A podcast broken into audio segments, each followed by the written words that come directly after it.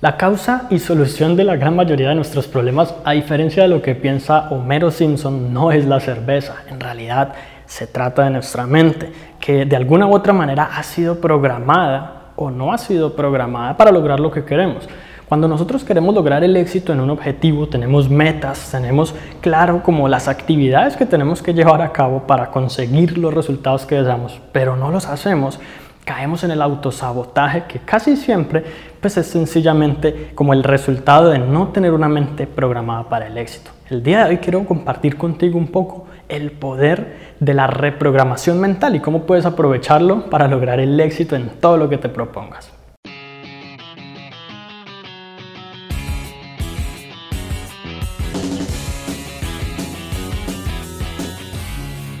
Todos sabemos que nuestra mente tiene como diferentes capas. Está nuestra mente consciente, que es aquella con la cual nosotros tomamos decisiones y hacemos cosas todos los días e incluso podemos tomar control de algunos procesos biológicos que por lo regular son automáticos como respirar pero está una mente como más profunda, más por debajo, que le llamamos subconsciente, inconsciente o preconsciente, y de alguna u otra manera esta se encarga de ciertas cosas sin que nos demos cuenta, como por ejemplo cuando dormimos y nos volteamos en la noche para no sentir ese cansancio, para que nuestros músculos descansen, o cuando simplemente respiramos constantemente mientras estamos enfocados en otras actividades, como mientras vamos conduciendo y nuestra atención está en otras cosas.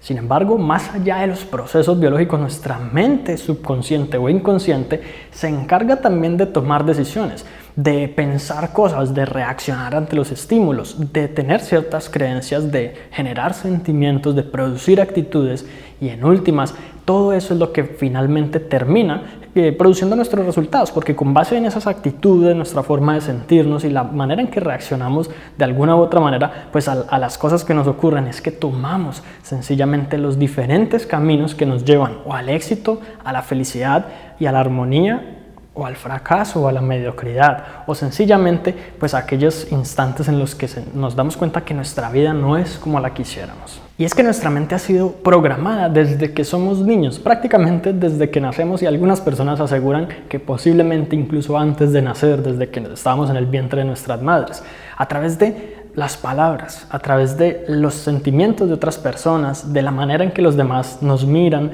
de cómo vemos que las cosas se desenvuelven y se desarrollan a nuestro alrededor. Muchas veces nuestros amigos, familiares, personas cercanas nos programan mentalmente desde que somos pequeños sin saberlo, a veces negativamente. Si nunca le has prestado atención a tu programación mental, lo más probable pues es que esa programación mental no sea muy positiva. ¿Por qué? Porque poco a poco se van formando patrones o sistemas de creencias en lo más profundo de tu mente, que son los que en últimas van a dictaminar qué tan buena aliada o no sea tu mente a la hora de tú querer lograr el éxito. Si tú en este momento, por ejemplo, tienes una situación cualquiera financiera y tú te propones mejorar y digamos pasar al siguiente nivel, en ese momento tu mente puede que quiera detenerte, puede que quiera impedirte continuar de manera que te proteja, por ejemplo, de una decepción puede que sencillamente piense, ya hemos fracasado en el pasado, porque ya está programada para tratar de evitar ese tipo de cosas. En últimas, la misión de tu mente es ayudarte y tratar de impedirte que te sientas mal, que sientas decepciones, que sufras el fracaso y que en últimas como que te rompas el corazón. La verdad es que esto nos puede mantener dentro de una burbuja, dentro de una zona de confort que no nos impide, perdón, que no nos permite lograr mejores resultados y simplemente salir un poco más de esa rutina para eventualmente pues, poder estar logrando el éxito que deseamos. Así que tenemos que decirle exactamente a nuestra mente en qué queremos que nos ayude, cuáles son nuestros objetivos. Tenemos que prácticamente establecer una comunicación con nuestro subconsciente. Y la mejor manera de lograr esto es a través del control de los estímulos, porque todo el tiempo tenemos estímulos de la televisión, de las redes sociales, de videos como este, y esos estímulos pueden ser positivos o pueden ser negativos. Pueden ser estímulos de otras personas que nos hablan directamente, pueden ser estímulos de personas que hablan entre ellos y nosotros simplemente escuchamos. A veces pueden ser estímulos que ni siquiera son verbales pueden ser cosas que vemos en el lenguaje corporal de otros. La manera de sentirse de alguien a veces incluso se refleja con una sola mirada. Nuestra mente todo el tiempo está atenta a eso como una antenita captando esas señales interpretando y procesando como un supercomputador todo el tiempo trabajando a toda máquina para poder hacerse una idea de la realidad y del mundo, porque a través de nuestros sentidos no podemos ver la realidad exacta como es, pero sí podemos hacernos una idea. Nuestra mente a veces se hace una idea equivocada. Cuando nosotros empezamos a programar nuestra mente, o más bien a reprogramarla, es decir, a cambiar esos programas previamente establecidos, es que empezamos a decirle, mira, esto que tú piensas no es así. Esta persona probablemente hizo esto, dijo esto, se sintió de tal manera por esta razón, no tiene nada que ver conmigo. O empezar a modificar cualquier aspecto de nuestra vida, ya sea el que tiene que ver con relacionarnos socialmente con otras personas o el que tiene que ver con nosotros mismos. ¿Por qué no siento motivación para llevar a cabo mis metas? ¿Por qué no me levanto todos los días enérgico, lleno de, de, vitalidad y sin sueño? ¿Por qué necesito cosas como la cafeína para mantenerme en pie? Estas y muchas otras cosas, incluso físicas, son producidas por nuestra mente como una manera de detenernos a la hora que ella considere que no vamos por el camino adecuado. Pero ¿cómo sabe nuestra mente cuál es el camino adecuado? La verdad es que nuestra mente tiene algunos vestigios o algunos, por digámoslo así, consecuencias de estar como más programada para una vida en la que sencillamente ya no estamos viviendo.